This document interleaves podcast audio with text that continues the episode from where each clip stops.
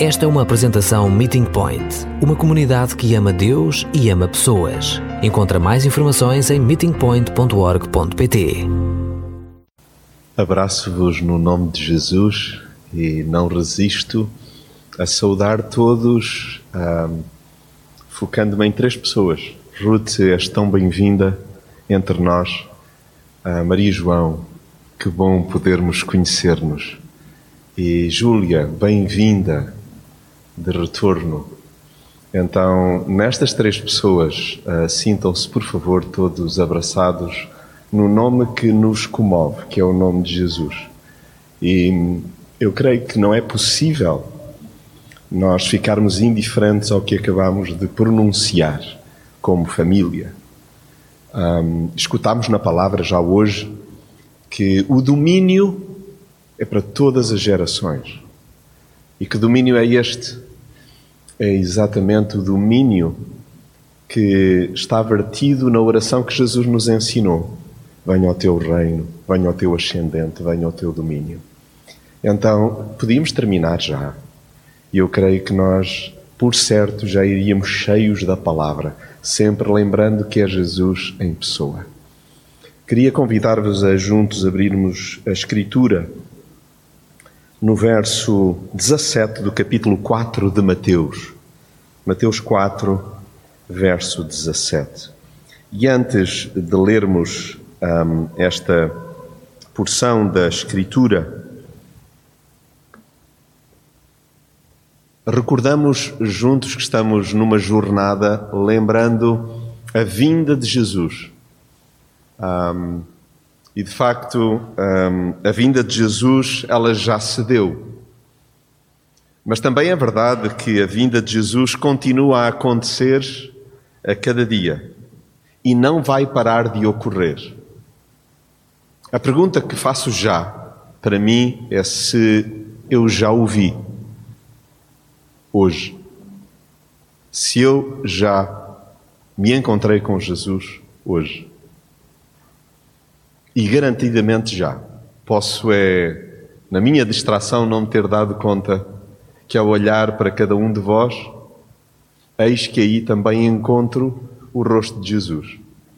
Até para aqueles que, tendo a ignorar ou a considerar como anónimos, Jesus disse que sempre que repararmos nos pequeninos, é como se nós o víssemos, é como tivéssemos o encontro com Ele.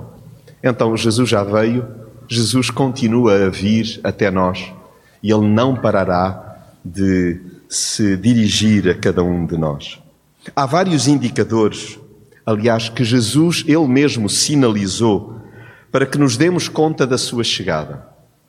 E eis que neste verso tão breve, em Mateus 4, verso 17, nós iremos com certeza, devagarinho, de forma demorada, a perceber-nos que esses indicadores, eles estão lá, pré-anunciados por Jesus. E é por isso que queremos relembrá-los também enquanto cantamos, enquanto oramos e enquanto escutamos a palavra, para que, quase sem darmos por isso, nós possamos vê-lo pela primeira vez, ou como eu gosto muito de expressar, mais uma vez, como se fosse a primeira. Há alguns que têm um encontro pela primeira vez com Jesus, talvez dos presentes aqui não, mas quem sabe, quem nos ouça no decorrer dos dias e das semanas, possa porventura ser esta a primeira vez que com propriedade tem um encontro com Jesus. Nós, que porventura o estamos a repetir, que este encontro com Jesus seja como que pela primeira vez. Como se então sentíssemos o, o novo, a novidade, a beleza então do encontro com Jesus. Na versão A Bíblia para Todos, em Mateus 4, 17, nós podemos ler o seguinte: Daí em diante, Jesus começou a pregar: Arrependam-se, porque o reino dos céus está a chegar. Na versão O Livro, este mesmo verso é descrito assim: dali em diante, Jesus começou a pregar: Deixem os vossos pecados e voltem-se para Deus, pois o reino dos céus está próximo. Daí em diante, ou dali em diante. Mas o que é que tinha acabado de ser trazido à lembrança para que esta expressão seja usada em Mateus 4,17? E é por isso que vos peço que possam reparar no extraordinário versículo que antecede este. No versículo 16 é dito assim, a palavra é recordada, é trazida novamente à lembrança. E o texto diz-nos que o povo mergulhado na escuridão viu uma grande luz que brilhou para os que estavam na região escura da morte. Ou seja, dali em diante, Jesus começou a pregar. E o texto acaba por nos recordar, na versão o livro, algo ligeiramente diferente no versículo 16. O povo que anda nas trevas viu uma grande luz, uma luz que brilhou sobre todos os que vivem na terra da sombra da morte. Então, isto é para mim e é para ti. Dali em diante, a partir do momento que a luz brilha, e este é um indicador que Jesus pré-anuncia como realmente a expressão da chegada do seu reino, a luz brilha. A luz brilha por mim, sobre mim e para mim. Podes, porventura, apropriar-te desta afirmação? Jesus ele deseja aclarar, ele deseja alumiar, ele deseja trazer verdade, ele deseja iluminar. E ele fala por quê? Por mim, sobre mim e para mim. E se nós pudermos ir até mais longe, podemos dar-nos conta que a luz brilha quando lhe escancaramos vida, quando nós não compartimentamos alas pouco hum, cheirosas, pouco arejadas, pouco oxigenadas, pouco recomendáveis, que nós temos a tendência de querer esconder, pois bem, são essas onde Jesus quer brilhar. Ele quer brilhar em mim, por mim, sobre mim, para mim, em mim.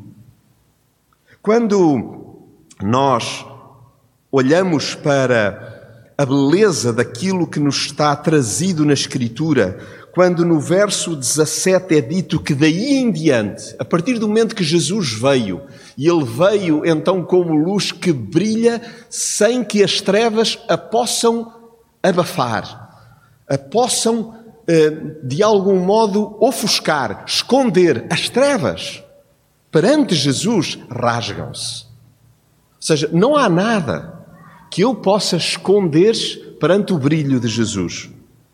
Então, por mais medonho que seja, que eu possa ser inundado de luz, que eu deseje, que eu queira luz. E olhem como há alturas em que, por medo, por vergonha, por rebeldia, por cansaço, porque desistimos de nós, nós teimamos ter os interruptores desligados para que a luz não ilumine aquilo que precisa de ser transformado, aquilo que precisa de ser resgatado, aquilo que, na verdade, necessita tanto de provocar transformação na nossa vida. Isso só Jesus pode fazer. É importante que nós cuidemos da nossa saúde mental, da nossa saúde emocional, que nós recorramos a diferentes, então, agentes que podem, por via médica, por via psicológica, por via, então, terapêutica, concorrer para o nosso bem-estar integral. Mas nós precisamos, sobre todas as coisas, da luz de Jesus. Nós necessitamos mesmo que Ele brilhe em nós. Que, a partir do momento que Ele veio, a partir do momento que Ele vem, a cada encontro com Jesus, que eu simplesmente lhe diga: Jesus, por favor, brilha em mim, brilha na minha casa, brilha no meu casamento, brilha na minha solidão, brilha então na forma como eu acabo por interagir com o outro, com a cidade e também contigo. Quando a verdade chega, quando a luz inunda a nossa casa interior, a liberdade acontece. Lembram-se? Quando Jesus diz: A verdade vos libertará. Então, Jesus, ele afirma que é a luz do mundo, mas que é também a verdade. Então, nessa medida, é a luz que é Jesus, é a verdade que é Jesus que nos pode libertar. Então, o que te oprime, o, o, o, o que acaba por te roubar paz, alegria, a capacidade de descansar em Deus, pede simplesmente, Senhor Jesus, brilha, brilha em mim. Hoje, precisamente hoje, lia algo escrito no século XI por um abade cisterciense, Guerrique de seu nome. Dá-nos ainda e sempre a alegria de ver iluminar-se em nós aquilo que continua a ser trevas. Esta é uma oração que eu quero fazer hoje. E amanhã desejo que ela seja novamente proferida. Repito, ó Senhor, dá-nos ainda e sempre a alegria de ver iluminar-se em nós aquilo que continua a ser trevas. O que é que eu tenho ainda?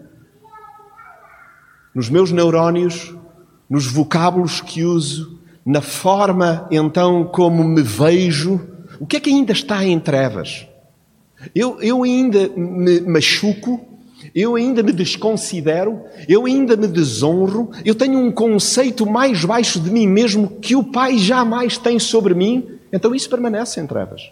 E é importante que Jesus efetivamente brilhe. Lembram-se das expressões usadas no versículo 16, quer na versão a Bíblia para todos, quer no livro, diz lá que a luz brilhou sobre todos os que vivem na terra da sombra da morte. A luz brilhou para os que estavam na região escura da morte. E há áreas da minha vida, presumo que não seja diferente contigo, da tua vida, onde é necessário que Jesus brilhe. E é aí que o Rei vem. É aí que o reino se estabelece. O domínio acontece na nossa vida. Que eu seja, eu, eu espero que me secundes, que eu seja um mago que se faz ao caminho da vida e acolhe a luz na forma de um bebê que se deu até à cruz e por mim ressuscitou para que eu pudesse nascer para a eternidade.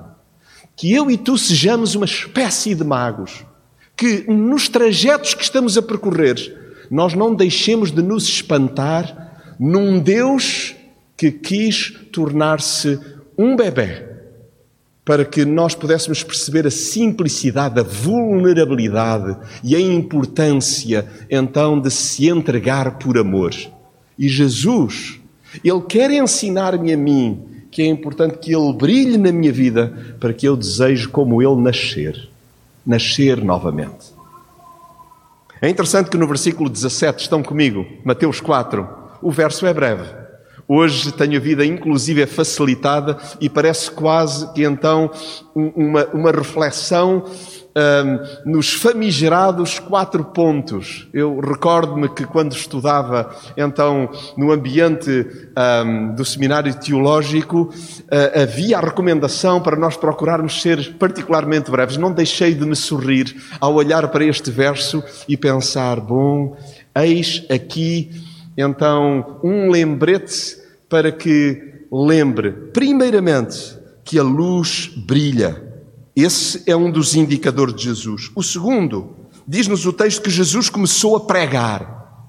E automaticamente, confesso-vos, recordei-me de uma frase que é atribuída a Francisco de Assis. Não há certeza se foi ele que a proferiu, mas ela é muito conhecida e, por certo, também alguns ou bastantes dos presentes acabam por um, ter hum, lembrança quando a lês. Prega o Evangelho o tempo todo. E, se necessário, usa palavras. Jesus começou a pregar. O amor falou sempre mais alto, porque Jesus, até quando em silêncio, Aquilo que ele desejava entregar, que era uma mensagem de misericórdia, uma mensagem de compaixão, uma mensagem de elevação do ser humano, de, de reconhecimento de que cada um de nós tem valor, de cada um de nós busca ser amado. Quando nós lembramos aquele episódio mítico, aquele episódio de importância milenar, transversal à história, onde nós nos consideramos como que exatamente iguais à mulher que estava prestes a ser apedrejada, e nós vemos que Jesus, em silêncio, escrevendo no chão, permite que todos reflitam sobre a sua própria vida. E por isso foi irresistível quando Jesus começou a pregar, dizendo: O primeiro que estiver entre vós sem pecado, então, por favor, arremesse uma pedra. E todos começaram a largar. Jesus começou a pregar, antes mesmo, então, de, de algum modo, de forma tão assertiva, tão cirúrgica, mexer com o nosso interior porque sempre, sempre Jesus visa o resgate de cada ser humano, da minha e da tua vida. Porque o amor fala mais alto. Jesus começou a pregar. E o que é que Jesus prega a ti? Prega-te o mesmo que a mim. Por isso, lemos lá no versículo 17: Arrependam-se. Ou, conforme a versão, o livro, deixem os vossos pecados e voltem-se para Deus. A luz brilha, o amor fala mais alto e a meia volta imperial dá-se de forma intencional. Não é casuística, não, não, não é uh, simplesmente de forma caprichosa. Não, a meia volta dá-se e é importante que seja desejada, que seja querida.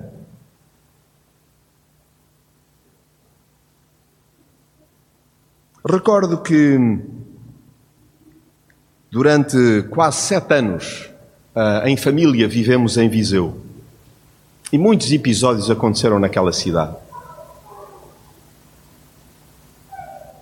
Escolho um inofensivo, mas suficientemente ilustrativo, para que eu me dê conta de que às vezes podemos perder-nos muito rapidamente. Era uma ida simples para levar o lixo e colocá-lo no contentor. E eis que vou, e aquilo era tão rotineiro, era tão habitual, que bastava clicar no pedal e atirar e não olhar para lá. Não, não falhei o alvo. O, o, o saco do lixo acertou mesmo no contentor. Só que juntamente com o saco do lixo voaram também as chaves de casa. O que fazer? O que fazer? saltar lá para dentro, tombar o contentor e vasculhar até encontrar as chaves. Por que me recordo disto?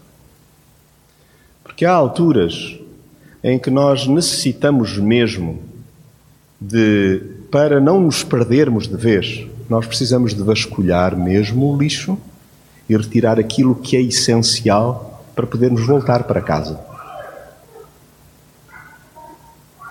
E eu creio que Jesus tem muito em mente, não esta historieta, mas tem, na verdade, presente o quão importante é darmos meia volta de forma intencional. E esta é uma evidência do domínio, esta é uma evidência do reino, de nós realmente nos arrependermos, darmos meia volta, não uma volta completa. Porque dar uma volta completa é revirar o contentor e continuar a deixar lá as chaves e eventualmente voltar para bater à porta com o saco do lixo na mão. E isto é impensável. Então, arrependimento é dar meia volta.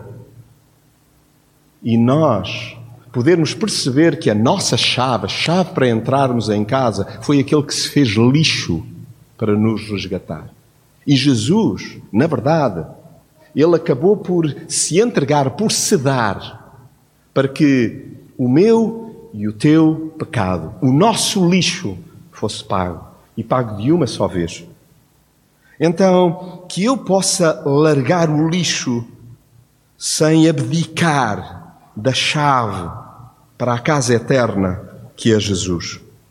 Por último, o que é que Jesus, depois de ter dito, Jonatas, arrepende-te, dá meia volta, uma, uma meia volta imperial, intencional.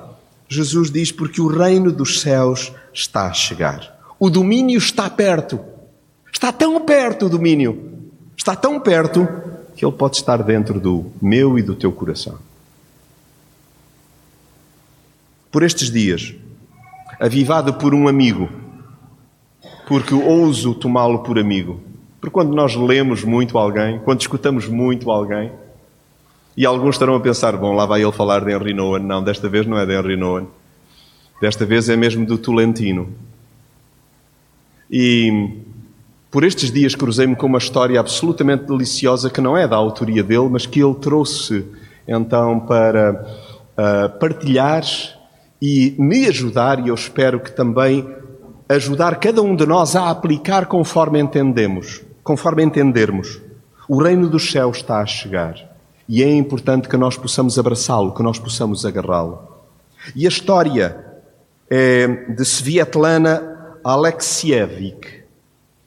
E esta mulher é uma jornalista bielorrussa que foi galardoada com o Prémio Nobel da Literatura em 2015. E entre muitas histórias deliciosas, banais, mas é aí que nós também percebemos o dedinho de Deus, de um Deus que se importa, de um Deus que não desiste e de um Deus que nos estende graça e é importante que nós a recebamos e a agarremos como pudermos. E conta então esta jornalista Svietlana que num hospital em Cabul, um hospital tenda, onde muitos civis estavam maltratados por força da guerra. Um conjunto de jornalistas, da qual ela fazia parte, foi fazer visita aos civis e entregando aos feridos alguns presentes, nomeadamente às crianças. E ela abeirou-se de uma criança. Uma criança a quem oferece um urso de peluche. E a criança não faz mais nada quando vê o urso de peluche agarra repentinamente o urso de peluche com os dentes. E ela, impressionada com aquilo, perguntou, eu não sei se usando tradução, à jovem mãe: por que que o filho, por que que aquela criança agarra então o urso peluche daquela forma aparentemente tão violenta? E ela destapou. A mantinha que cobria o corpo da criança, que estava sem braços, porque tinha sido atingida por uma bomba. Graça é isto. É nós ainda assim não prescindirmos nas nossas amputações, nas nossas perdas, que nós possamos deixar-nos inspirar a ponto de desejarmos ardentemente ao Senhor, eu quero estar perto de Ti. Eu quero agarrar com unhas, não tendo unhas, eu quero agarrar com os meus dentes, eu quero agarrar com a minha alma, eu quero que o reino venha, eu quero que o reino se estabeleça. Eu desejo ardentemente, então, que tu sejas o meu Salvador, que tu me resgates. E a esperança é esta. É esta que é expressa por Agostinho, com, com a qual eu gostaria de terminar. Numa das suas orações, Agostinho diz: Senhor, lembra-me, lembra-me de me lembrar de ti. Senhor, que o teu reino venha. Vem, Senhor Jesus, que o teu domínio se estabeleça, que ele aconteça, porque eu desejo que a tua luz brilhe, que o teu amor fale mais alto. Eu desejo mesmo dar meia volta, eu quero virar-me para ti e eu desejo que o teu domínio aconteça dentro do meu coração. E eu recebo-te assim, ferido, com muitas lesões, mas de facto tu és a minha inspiração, és a minha salvação. Esta é a minha oração. Venha o teu reino, seja feita a tua vontade. Que Deus te incomode, meu amigo. Que Deus, na verdade, possa estabelecer-se, ter domínio por inteiro na nossa vida.